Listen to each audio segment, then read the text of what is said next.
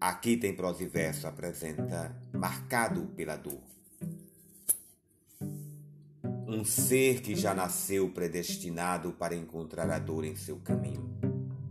Que passou pela vida tão sozinho, chorando sempre e sempre torturado. Um silêncio de angústia sufocado, tendo no coração aculho espinho. Sem nunca se vingar, gardo maninho pelo sol das desgraças causticado. Esse que passa e que nos sonhos leva tanta luz a brilhar e tanta treva, qual a noite mais hórrida de breu?